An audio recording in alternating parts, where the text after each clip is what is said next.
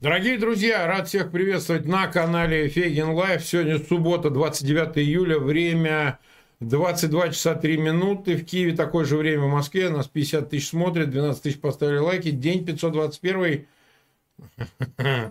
с Арестовичем. Приветствую тебя, Алексей, как ты? Добрый вечер. Прекрасно. Всегда рады.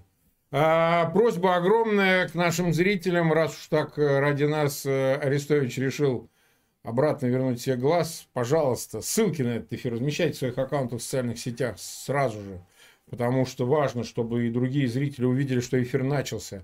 Ну и, конечно, конечно, лайки ставьте, лайки помогают сильно. Одновременно подписывайтесь на канал Фейгин Live и на канал Алексея Арестовича, где тоже идет трансляция.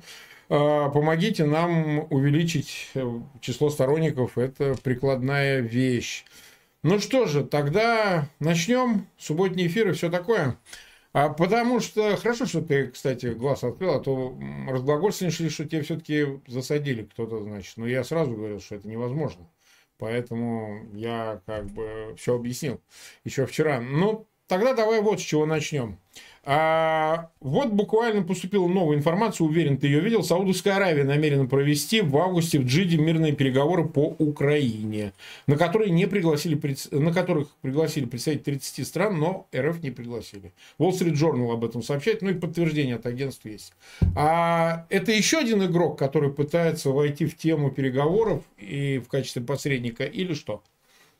Я скажу так. А, Скажи полного замысла пока не видно, но можно совершенно четко и уверенно сказать, что это прямое следствие выхода России из зерновой сделки. Я согласен, да, скорее всего, да. Те страны и так, которые категорически зависят от украинских зерновых. Северная Африка и, и Ближний Восток, ну плюс еще, конечно, страны. Но, тем не менее, это прямое следствие выхода. И, кстати, не приглашение России, это тоже следствие выхода России из зерновой сделки. А, смотри, давай добавим еще. На саммите Россия-Африка, который в Санкт-Петербурге, по-моему, он уже заканчивается. Или уже даже закончился, ну, какие-то арьергардные там мероприятия. Короткий. Да, но там э, Ромафоса, да, президент ЮАР, который, в общем, получил свою порцию критики за суету вокруг темы приглашения а, Путина и потом не приглашение, а потом непонятно, то ли приглашают, то ли нет на саммит БРИКС, который, а, хозяйкой которого очередного в августе будет именно а, ЮАР, заявил о том, что хорошо, говорит, ну нам, говорит, дары вот эти, ну так можно перевести, то ли дары, то ли подачки, не знаю как. Вот насчет того, что вы там поможете каким-то странам и так далее, вот не надо этого, сказал Рамафоса. Вы, говорит, к, к сделке зерновой вернитесь, любезный. То есть явно это, ну, как-то, в общем, э, всю вот эту картинку собрания диктаторов, 17 стран представителей приехали из 55 африканских стран, несмотря на все, что вокруг этого, я прошу тебя, ты тоже прокомментируй, я вот обильно комментировал, но как-то ну, подпортило, подпортило, ты понимаешь, вот, подпортило все. Видите, здесь же все достаточно просто. Зерновая сделка была принята не за один день. Она готовилась долго и сложно. Это был результат сложного поиска конкретного компромисса, там суда, которые будут возить, куда продаваться, через какие биржи, как, куда, как и почему, и всякое такое. Люди, очень много стран и людей, интересантов, там, э, бизнес-организаций, силовых организаций договорились, чтобы она работала. Она заработала. У желающих защитить это десятки субъектов от государственных до, до приватно-коммерческих там, и так далее. И вдруг э, мистер Путин выходит из этого всего и ломает налажу. Она же просто не просто так создавалась, она же создавалась под конкретные mm-hmm. нужды. Да? И весьма серьезные нужды. За ней стоит призрак голода вообще-то в паре десятков стран и так далее. И вот они, признак колебаний цен на продукты на общемировых рынках, которые уже подскочили на 4%, как только сказали, что выход из сделки с неясной дальнейшей перспективой. То есть у, ну, так, ха, ха, четверть государств мира конкретно заинтересована в работе зерновой сделки, и Путин выходит из нее. И мало того, он грозит, он устанавливает правила игры на Черном море, близкие к морскому пиратству. по логике, и начинает бить по зерновой инфраструктуре. То есть, если завтра сделка возобновится, то уже вопрос, какая часть от пострадавшей зерновой инфраструктуры в Украине сможет ее обеспечивать в дальнейшем. 32 миллиона тонн лежит, это официальная цифра, она открыта, лежит в украинских, могло бы быть транспортировано в страны, которые в этом нуждаются. Это, на секундочку, немало, мягко говоря. И тут возникает вопрос у всех этих людей. А о нас подумал мистер Путин, когда выходил из этой сделки? О нас всех. И они очень быстро находят ответ. Не подумал. Тогда у них естественное решение. Тогда мы подумаем о мистере Путина коллективно. И вот ему в его вотчине президент государства, которое было готово нарушить римский статут, обойти, чтобы его не арестовывать, и вообще было комплементарно, заявляет, не, зерновая сделка. Вот уже Саудовская Аравия собирает 30 государств финансированы, которые, скажут, ищут способы э, конечно, мирного решения этого конфликта, но в первую очередь они будут искать способы надавить на Путина таким образом и так, чтобы зерновая сделка возобновилась том или ином варианте. Потому что это вечная философская борьба снаряда и брони, щита и копья. Он сделал сильный ход с блокадой морской Украины, с ударом по инфраструктуре. Абсолютно бесчеловечный, циничный, но сильный. Заставил с собой считаться, создал переговорную площадку и думал, что будут торговаться. Ну вот ему создали, да. Сейчас ему создадут еще одну переговорную площадку и посмотрим, как он там поторгуется. Потому что такой групп сторон, как выяснилось. Эм, да, Понятно. Ну а в целом твое э, ощущение от этого так называемого э, саммита африканского, мы его обсуждали, но по его итогам. Ты считаешь, что а Путин, вот с учетом вот в Нигере уже про, уши проступили, кстати, кремлевские вот этого переворота, там его уже флаги российские вешают, снимают французские флаги. Действительно, с, э, отставленный президент был близок Франции, там особые отношения, это бывшая колония Нигер и так далее. Но ты считаешь, э, Путин э, какие-то проблемы все-таки решил свои? Вот он там торжественно встречается со всеми, значит, диктаторами по 40 лет, по 30 сидящими в власти? Или все смазалось вот этой зерновой сделкой. Ну, в Нигере еще французский уран, правильно, для французской Да, уран 90% чуть ли там добывает для французской атомной промышленности. Третий удар, где французы нанесены, смотрим, да, центральноафриканская, э, Мали и Нигер. Третий удар по французским интересам в, в отчине. Я думаю, что скальпов сейчас должно приехать больше, чем мы способны переварить. Точнее, больше, чем они способны переварить. Так вот, э, и вообще Франция должна раскошелиться, мне кажется. Не, не должна, в смысле должна, а в смысле должна, в смысле может раскошелиться, глядя на все, что творят, творит этот сам. Нет, часть задач он, безусловно, решил, потому что у них есть сущностное совпадение. У диктатора, сидящего на шее России 23 года, и у диктаторов, сидящих на африканских странах. Понятно, что они не могут апеллировать к демократическим институциям, получать от них какие-то ресурсы, там, военную помощь. И основное, это что их интересует, это удержание у власти, зарабатывание денег. А Путин им предоставляет эту возможность, тем более, что ЧВК Вагнера создавался как этот инструмент специально для этого. И другие ЧВК. Поэтому часть задач он решил. Но в этой абсолютно по замыслу комплементарной встречи которая должна была там создать новые возможности, закрепить старые и так далее, мы публично услышали голоса, которые, мягко говоря, ну, не совсем дружественные Путину. В стиле «вернитесь как сделки». Вообще-то нарушение замысла Путина. Ну, да. Требование вернуться к раз. Во-вторых, мы знаем, что очень многие государства не прислали туда президента. На высшем уровне встречи угу. не прошло. Прислали министров иностранных дел.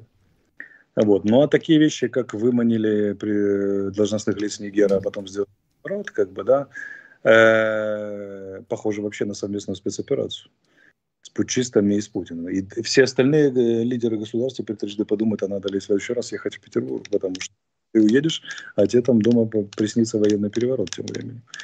Ну, то есть такая история, честно говоря. Так что я думаю, там результаты амбивалентные, как обычно. Да. В чем-то с кем-то он договорился очень хорошо. Посмотрим, про, а с кем, кто от, от кого-то получил отворот-поворот, причем не какой-нибудь, а публично, не в кулуарах. Угу. Так, э, ну вот смотри, следующая тема, мы опрос в связи с ней э, тоже сейчас уже поставили, пожалуйста, голосуйте. Ты слышал, наверное, премьер-министр Польши заявил о том, что они отслеживают перемещение что там 100 вагнеровцев в район Сувалковского коридора. А, ну, видно, где-то вдоль границы как-то размещаются, то есть, во всяком случае, разведка дает такие сведения. То есть, какие-то движения в эту сторону начались. А, на твой взгляд, ну, понятно, что все равно это пока все выглядит и также оценивают исключительно как такая информационное давление, информационная операция. Серьезного ничего не происходит. Ну, 100 человек погоды не делают, даже 5 тысяч ее это не сделают погоду. Но, тем не менее, Путин продолжает, несмотря на все настораживающие, удерживающие заявления со стороны там, Вашингтона, Польши и так далее, он ситуацию накаляет. Ну и там, соответственно, премьер-министр Польши говорил о том, что будут саперные подразделения созданы. Ну, видимо, минировать начнут. Я так подозреваю, что это для минирования. Ну вот поделись ты своими соображениями на этот счет. Смотрите, у меня есть гипотеза, внимание, гипотеза, основанная на открытых данных, которые есть сейчас, да, объясняющая факты, которые накапливаются вокруг этой ситуации. Не предсказание, внимание, я ничего не предсказываю. Ну, не истина, я ничего не говорю, я просто гипотезу выдвигаю. Итак, 5, 4 или 5 сентября должны начаться Запад 2023. Одновременно даже начинается начинается в Беларуси же, стена 2023, это учение э, спасателей стран ДКБ.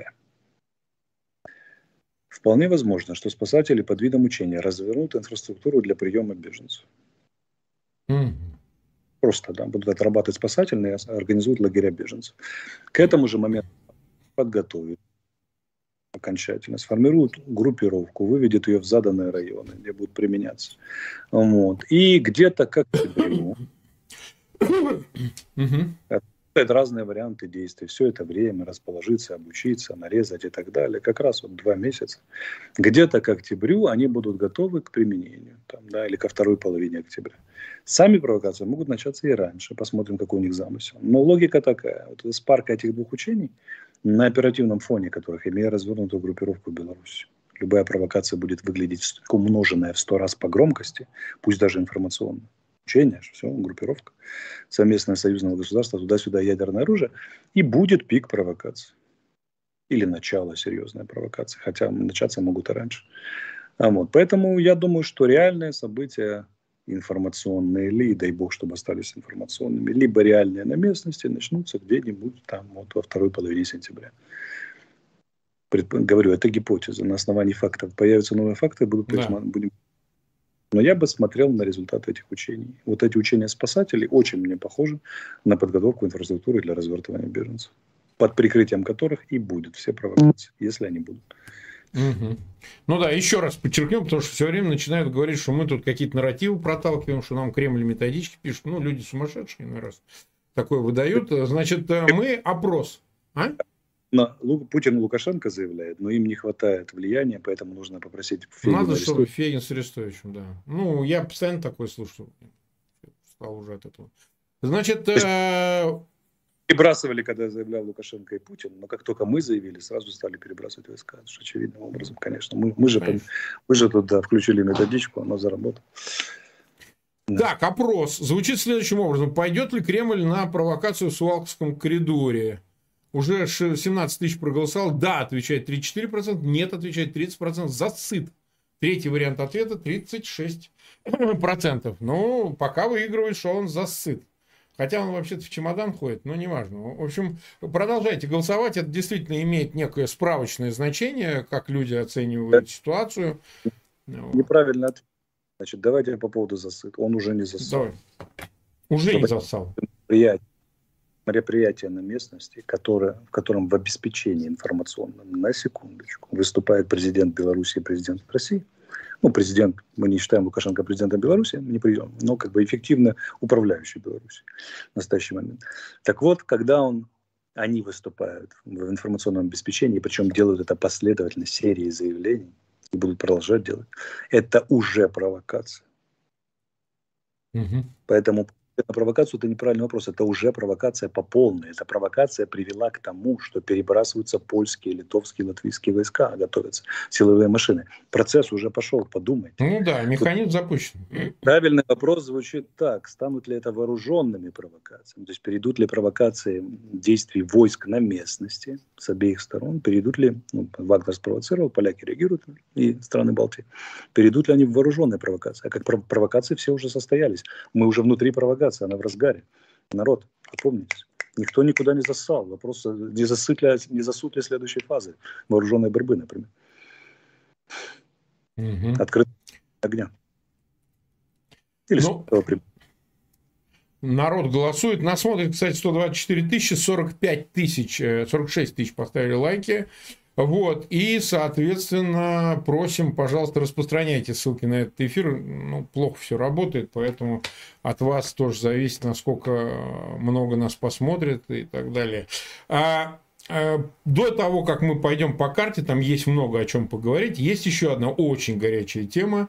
Она связана с э, спортивной темой, да, не секрет. Вот идет скандал второй день уже с э, фехтовальщицей украинской Харлан, которая на чемпионате мира э, отказалась пожать руку, которая, как считают, были правилом, по которому она должна была это сделать, российской э, фехтовальщицей, которая выступала под олимпийским флагом. Россияне не выступают под э, собственным флагом. Очень хороший пост я прочитал по этой теме до того, как ты начнешь комментировать, у Александра Морозова. Давайте, вот буквально одна минута. Э, Александр Морозов опубликовал пост. Хорошо, что на Deutsche Welle в русской редакции работает журналист Андрей Кобяков, который не только в прошлом фехтовальщик, но и до сих пор участвует в немецких и европейских турнирах ветеранов. И он сразу объяснил у себя в Фейсбуке, что Харлан не просто вытянула саблю навстречу противнице, а что предложение Харлана вместо рукопожатия скрестить клинки – это норма протокола, который уже действовал в Федерации во время ковида. То есть Харлан не отказывалась закончить поединок без всякого жеста, а предложила российской спортсменке альтернативный протокольный жест. Больше того, она этот жест согласовывала предварительно и с главой Федерации. Проигравшая россиянка вместо того, чтобы стукнуться клинками по окончании схватки, решила устроить демарш при поддержке своей тренерской группы. Осталась на дорожке, уселась там на стул и 50 минут не уходила оттуда, требуя рукопожатия. При том, что она прекрасно понимала, что рукопожатие между украинцами и русскими на таких публичных мероприятиях в условиях войны невозможно. И есть все основания уважать позицию украинских спортсменов, и не только спортсменов. Теперь все нормально. А, теперь все а, нормально, э, значит, извините, потерял. А, теперь все нормально, решение о дисквалификации Харлан отменили. У нее мировая поддержка, российская тренерская группа наелась дерьма. И сильно подорвала идею выступать российских спортсменов по нейтральным фраг, как и было в этом случае.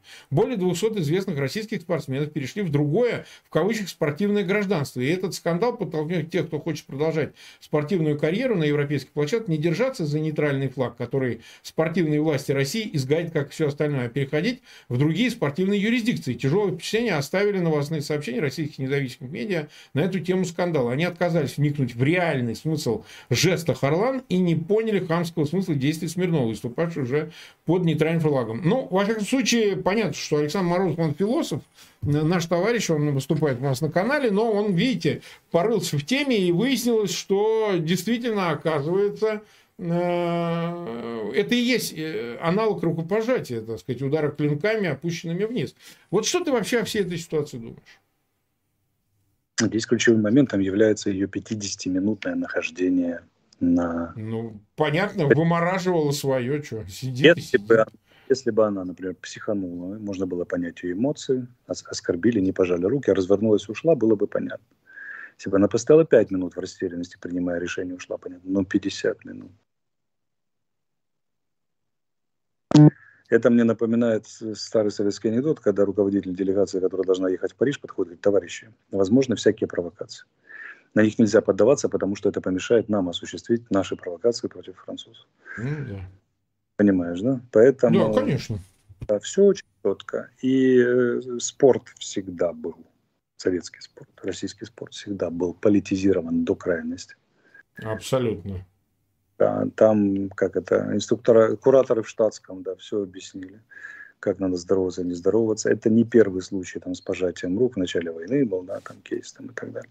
Да. И прочее с фотографиями и так далее. Поэтому часть военнослужащих, спортсменов является либо нашими военнослужащими, их военнослужащими. То есть это совсем перестает быть, как бы, да.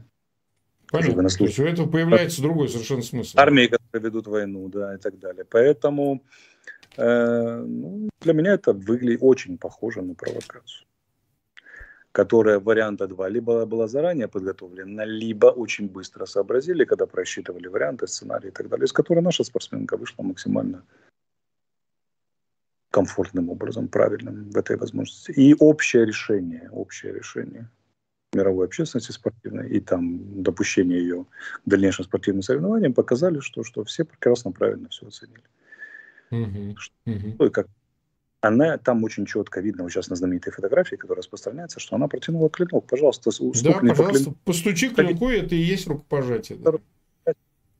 То есть даже изначальное, смотрите, там же этический вопрос был в чем тонкий.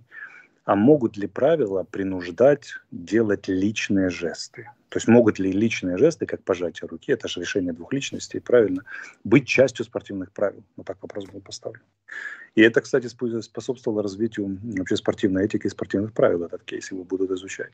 Но проблема же в том, что она даже от этого не отказалась. Она поступила сообразно правилам, только другому протоколу. Предложила вариант. Вот и все.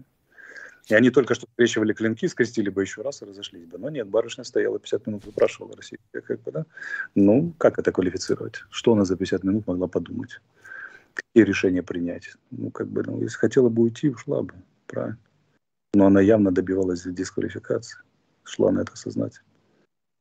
И это же как подлость. Ты проиграла в открытом честном поединке, а потом пытаешься да, переиграть это все. Как бы, ну.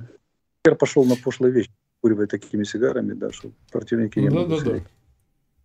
Нет, смотри, там была какая подача? Моментальная реакция была публики, что ну вот правило, она клинком, она, кстати, саблистка, она не э, раперистка и так далее. Э, рапира, шпага, сабля – это разные вещи. Я спортом занимался, у нас там были соседи, как раз были фехтовальщики, это совсем не одно и то же, там а, другой порядок, там по-другому фиксируются уколы и удары там. Ну, неважно, это пусть специалисты это комментируют. А, смотри, по, э, что она, опустив э, клинок, она тем самым не дала подойти якобы Смирновой, mm. вот российской, значит, фехтовальщице, чтобы пожать руку. Вот так это было подно. Сказал, не подходи. А на самом деле она опустила клинок, чтобы стукнуться клинками. Вот, что выяснилось. И поэтому, так сказать, как буря в стакане началось. Ну и а потом, она же выиграла. Ну, погодите, ну это Харлан, она же выиграла. Ну что ты, ну, ну, ну что ты, что ты 50 минут сидишь? Ну ты проиграл, ну ёп, ну ты выиграла бы, ну, ну как-то где-то там что-то, ну это же не спортивно, как говорили в наши годы, да? Не спортивно. Это ну что ты? Клинка привлекут специалистов по профайлингу. Это положение клинка отнюдь не похоже на, на, на нежелание по, ее подойти. Российская саблистка могла сделать еще минимум два шага к ней.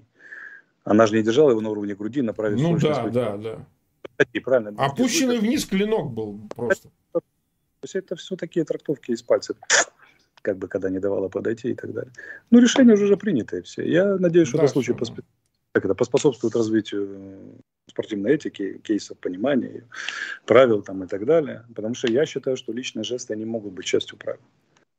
Не могут. Это надо как бы, как и в теннисе, ну, так и снимать. Стукнитесь ракетками на здоровье как бы там перекрестите сабли еще раз на здоровье. Ну, личные жесты, пожатия, еще объятия сделайте, да, правильно. И так далее. Вот, да, как бы, и думаю, что... Абсолютно. Ну да, да, да, да, да, да. Почти 150 тысяч нас смотрят, 55 тысяч поставили лайки. Посмотрим теперь на карту. Обратимся к тому, что происходит на фронте. Перед картой, чтобы не да. Сегодня... Вот сейчас мы День... карту, с чего начнем. Ты же не видишь, наверное. А у нас арестович командировки, товарищи, так что учитывайте это. Начнем с того, что силы специальных операций Украины. Сегодня их день. День, да. И э, это парни и девчата, мужчины и женщины, которые характерны вот чем, я постараюсь вкратце сказать. Если пехота противника перемалывает тяжелыми средствами, танки, артиллерия и так далее, а десантники морская пехота бьют, то силы специальных операций противника забивают, как охотники добычу. Это не, очень непростые люди со специфическим мышлением. Это люди, для которых естественно воевать в окружении. То есть то, чего боится нормальный военный, попасть в окружение, для них является естественно рабочей средой. Они уходят в окружение за линию фронта и там действуют. И на большинство видео, которые мы видим, видеоролики, видно, что они действуют как хищники. Это проактивные люди, которые ищут противника, чтобы его уничтожить. И это нужно совершенно особый склад ума. Через минные поля переть в тылы, в тылы противника, чтобы там пошалить. И мы снимаем шляпу, передаем самые лучшие пожелания и поздравления людям, которые находятся раз за разом и ходят каждую. Вот пока мы с тобой говорим, кто-то сейчас идет ночью, чтобы забивать. И не просто так. К их великому достоинству принадлежат такие операции, как разрушение логистики противника, уничтожение мостов, складов и так далее. Они не просто ловят где-то там пехоту в окопах и достреливают их, хотя и таких операций очень много. Они уже поднялись на уровень украинские силы специальных операций, когда они ведут формирующие операции в, на целых оперативных направлениях, например, на целом Запорожском и так далее. Кстати, сегодня уничтожен, ну, как уничтожен, сильно поврежден железнодорожный и автомобильный мост в Чунгаре снова. Угу. Вот. Э, и эм, вот это уже уровень, потому что силы специальных операций должны проводить операции, не налеты, не засады, это само собой, а именно операции. И они вышли на этот уровень. Эта дискуссия была внутри украинской очень сильно, когда же они выйдут на этот уровень, вот они вышли. Они вышли, работают с агентурой, работают очень квалифицированно. И вообще силы специальных операций – это очень интересная штука. Это нечто среднее между армией и спецслужбой. Там нужны и те, и те качества востребованы. Поэтому пожелаем им всяческой удачи этим очень непростым и смелым людям. И скажем спасибо, что вы есть, ребята, работайте дальше. Спасибо за службу. Так, эм, с чего начнем? Я не вижу карту. Откуда вы показываете? Ну, мы что скажешь, что и будем показывать. Ну, с Кременной давайте. Направление давайте, давайте. С Кременная. Значит, там противник продолжает, сегодня продолжал активные действия. Судя по официальным сообщениям Анны Малер, замминистра обороны, у которой было вчера день рождения, с чем мы ее поздравляем. Угу. Это маленькая хрупкая женщина тянет на, на себе информационную машину Министерства обороны в крупнейшей, в крупнейшей войне, э, которую вела Украина, и в крупнейшей войне в Европе после второго, после Второй мировой. В очень непростой ситуации, когда информационная война является верхним, верхним контуром всех войн верхней частью пирамиды, и она определяет в значительной степени все, что творится, творится внизу.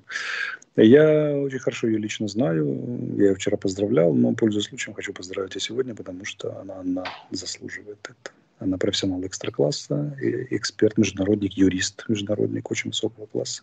Мало кто знает, но именно она впервые поставила несколько серьезных вопросов, э, которые в, украинском, в нашем случае развили даже само понятие права войны, права войны и стали предметом теоретических, а потом и практических решений международной юридической плоскости. То есть она очень серьезно работает. А вот. И, кроме того, она, она специалист по информационным войнам. Она специально прошла очень серьезное обучение на Западе и вот этими всеми вещами занимается совместно. Поэтому Анна Васильевна, с днем рождения, еще раз. Теперь по поводу войны. Она же сообщила, что и и да, что э, как бы активные действия продолжались на направлении Купис-Кремена. И э, противник несколько замедлил свое продвижение. То есть э, вот это зарехватское продвижение на 4 километра, которое им удалось тогда в течение одних суток, сейчас уже таких успехов у них нет. У них, в принципе, там еле-еле кое-как идет. Но бои там тяжелые, потому что, несмотря на то, что они перегруппировываются, отходят, пытаются в разных местах, менять направление ударов, у них э, превосходство по артиллерии и по живой силе создано. Я еще раз хочу подчеркнуть, тем, кто постоянно говорит, да как же ж так, ну что же в Украине миллион триста под ружьем, людей все время да, с улиц забирают военкоматы, чтобы воевали и так далее, и так далее. А что у них все время там преимущество? Объясняю, почему. Потому что мы вынуждены вести оборону как государство в самом невыгодном из всех возможных условиях. Мы с пяти шестых своей территории окружены противником. Белорусская граница 1000 километров, сухопутная граница с Россией 2500, насколько я помню, там 2800, неважно. Вся морская и еще Приднестровье. У нас единственный участок, это от западного фланга Приднестровской границы до стыка польско-украинско-белорусского кордона, вот он как бы не нуждается в наличии войск большом. Поэтому мы имеем 1300, по, миллион триста под ружьем, а российская армия всего 400 имеет на наших территориях, но она имеет за пределами нашей территории плюс белорусская армия, тот же Вагнер и так далее, и так далее. И мы вынуждены держать, исходя из местности, войска размазанные равномерно, вместо того, чтобы их концентрировать. Это противоречит основному принципу военного дела, концентрации усилий. Поэтому Поэтому единомоментно на фронте у нас отнюдь не, не, не миллион триста. Как бы, да, и удается создавать локальное превосходство, а по артиллерии они до сих пор сохраняют, по живой силе, по артиллерии они до сих пор сохраняют превосходство на любом участке. У нас все гораздо меньше, чем у них. По снарядам, по артиллерии и так далее. По, по, по танкам еще умудряются в некоторых местах и так далее. Поэтому э, вопросы, ну а если там превосходство, то что туда не перебросить войска? Как можно больше, да и наша артиллерия. Ответ очень простой, тогда все становится на юге. Они затеяли это наступление, чтобы мы перебросили резервы с юга. В этом-то и проблема. Поэтому угу. там наши надо отдать им должное и однажды поставить 20-метровый памятник тем, кто там сражается в меньшинстве. Э, против очень серьезной российской группировки, напоминаю, она больше, чем была советская армия в Афганистане, 100 тысяч человек, слышно, 900 танков и так далее, куча артиллерии. В этих всех лесах, распадках, оврагах и так далее останавливают противника при соотношении артиллерии 1 к 10, 13 на некоторых участках, как говорят российские злые языки. 1 к 13. на нашу одну пушку, которая мало стреляет, 13 российских.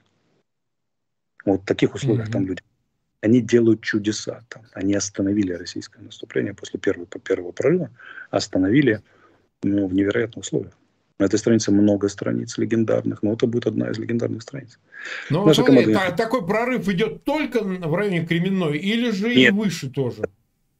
Остановили уже этот прорыв, да, маневрируют там наши силы и средства, там введены дополнительные наши резервы, в том числе артиллерийские, в том числе всякие разные, да, и застопорилось российское наступление, они ведут активные наступательные действия, но это уже не то, что не прорыв, это даже не продвижение. Может, в некоторых местах там бои они захватили, напоминаю, 300 метров, потом наши отбили, напоминаю, наши там ходят еще в контратаке. Они не просто сидят в обороне. Там идет сложная, сложная боевая. Более того, я прогнозирую это они там еще попытаются, это только первая фаза. У них там достаточно войск накоплено, чтобы ломануться во вторую фазу.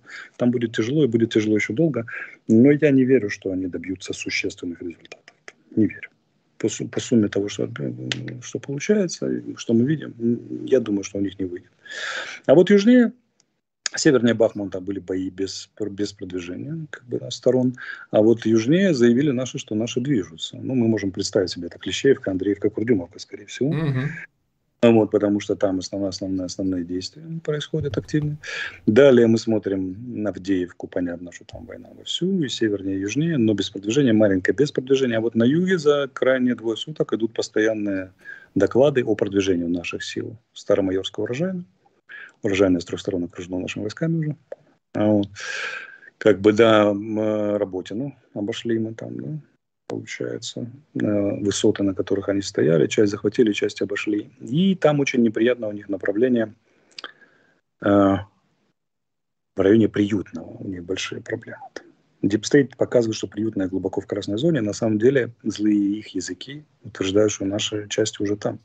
Они просто а где смотреть приютное по, по Приютное это от Работино? Старомайорского в сторону Полога. Вот если смотреть, а, Старомайорская, да, так, так, так. И, и, а, все, видим приютное, да, видим приютное. Это в глубине обороны. Мы можем констатировать, что, по крайней мере, в одном месте наши войска вышли, прошли полосу обеспечения и вышли к основной линии обороны противника это вот туда работе на вербовое, вот то общее направление туда. То есть мы, мы решили задачу первого этапа, прошли полосу, вышли к основному там. Там вот эти уже зубья, там уже все основные линии. Но напоминаю, что э, не города, не стены города защищают, а люди, которые там стоят. Поэтому они больше, большую часть, не большую, но боль, большую часть резерва уже потратили. И эту линию, она, конечно, там могучая, но оборонять ее кому-то надо. А там у них уже проблемы. Единственная проблема, что у них не распечатанная или мало распечатанная распечатаны, подразделения 35-й армии тогда в серединке, там, в районе Такмака ждут прорыва наших mm-hmm. войск, чтобы реагировать. Но мы знаем, что делать и с этой потенциальной угрозой. То есть, внимание, там на южном фланге операция входит в следующий этап. Прорыв основной обороны противника. Мы преодолели полосу обеспечения в разных местах, которая была от 15 до 30 километров толщиной. Э, вот, очень непростой. Там были основные сражения, там мы понесли основные потери, противник понес основные потери. Сейчас вторая фаза сражения за, основ, за прорыв основной, то есть обеспечение. Дальше за ней в некоторых местах есть третья на Васильевском направлении, на Мелитопольском, а в некоторых местах третьей полосы нет. И это означает выход на оперативный простор. Вот для этого случая там 35 Ну вот в частности вот направление Старомайорское на Старомлиновку, а там нету третьей там... полосы, одна только проблемы, да, в разных местах, да, и ожидаются. И на Мариупольском направлении, где сидит в засаде пятая бригада танковая из Улан-Удэ, которая под Дебальцево воевала еще. Помните Бурят? Это уже оно было. Да, э, да, и, и э, лютовала тут у нас уже в этой самой, в этой войне. Вот они, там есть войска в глубине, которые должны, должны носить контрудары по нашим проравшимся войскам. Но встречное сражение – да еще по войскам, которые выходят на оперативный простор, это очень сложная задача.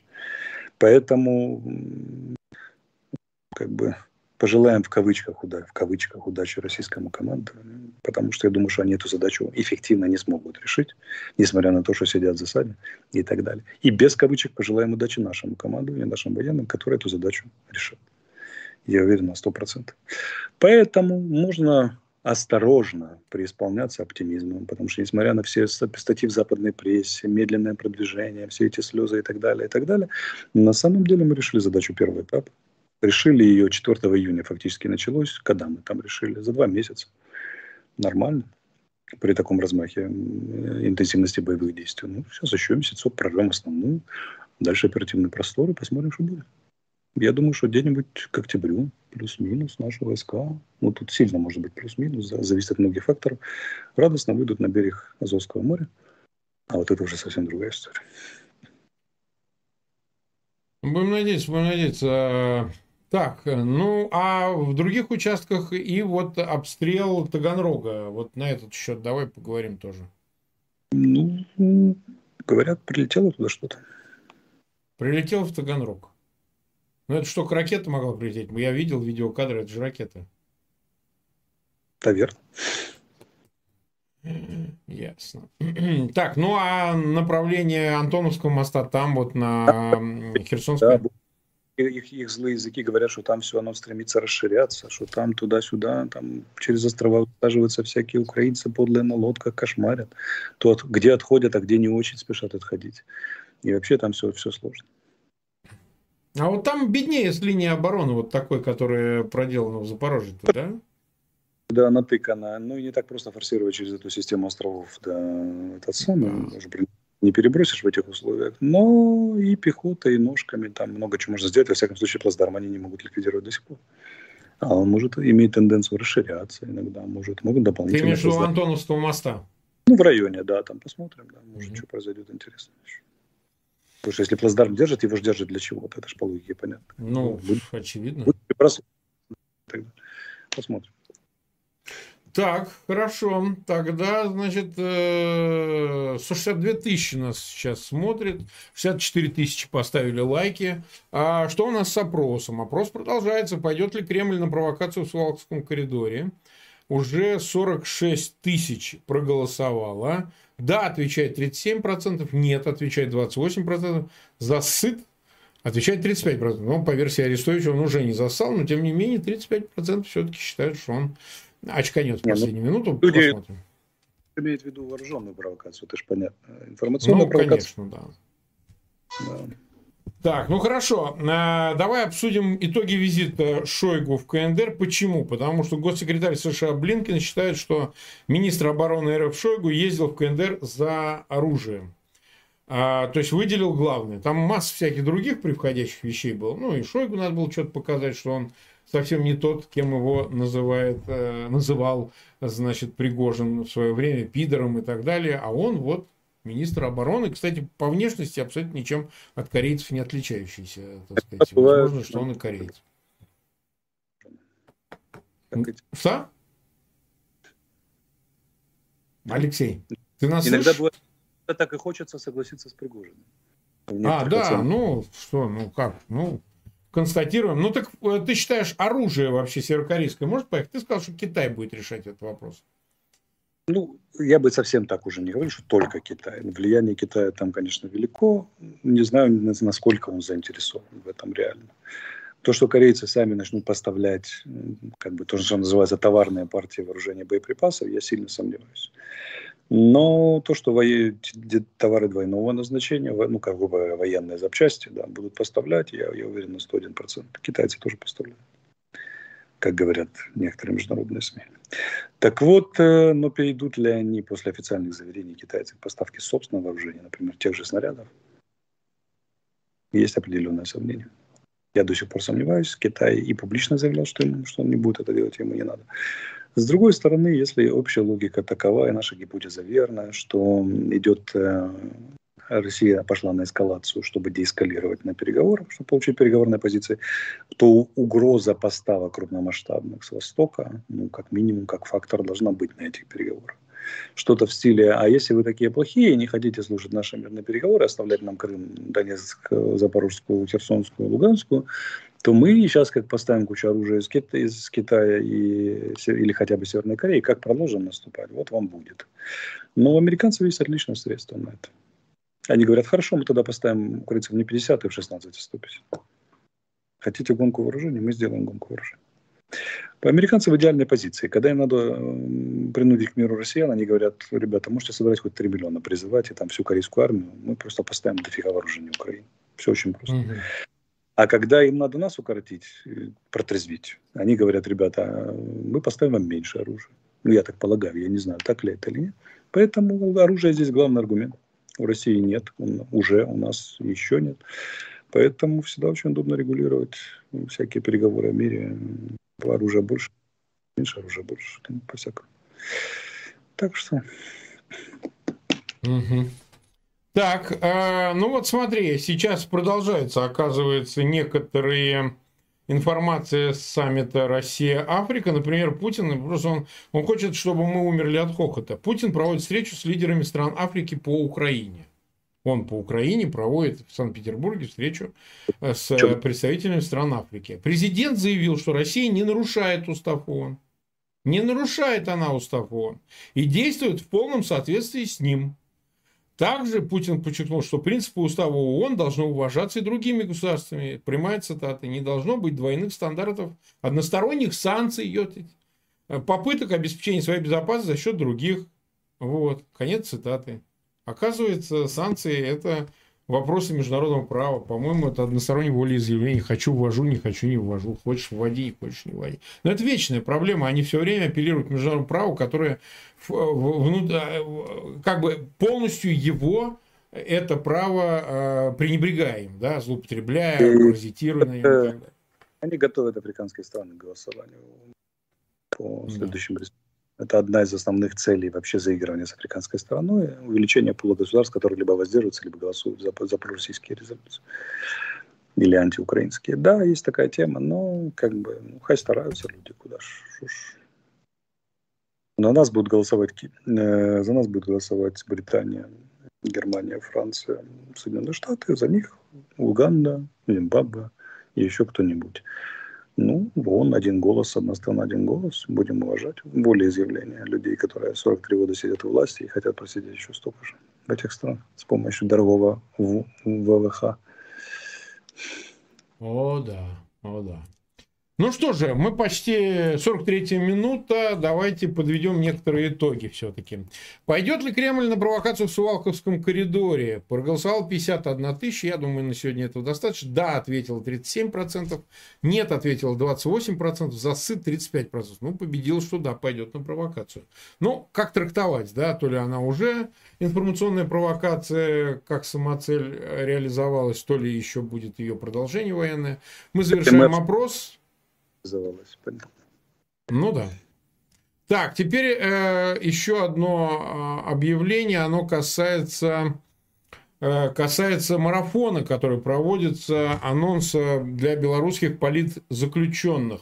Э, проводит его ряд каналов, это два или три десятка каналов белорусских, это YouTube каналы, это СМИ и так далее. На базе, по-моему, Белсат идет прямой эфир, марафон обязательно помогите э, политзаключенным. Их очень-очень много в Беларуси, так что не э, игнорируйте, это очень важно. Так что э, э, это такая важная деталь. Если что, я в своем телеграм-канале дам ссылки, ну, их все видят и так далее. Просто внимание к ним ниже на фоне войны, но тем не менее белорусские заключенные, политзаключенные находятся в ужасающем положении.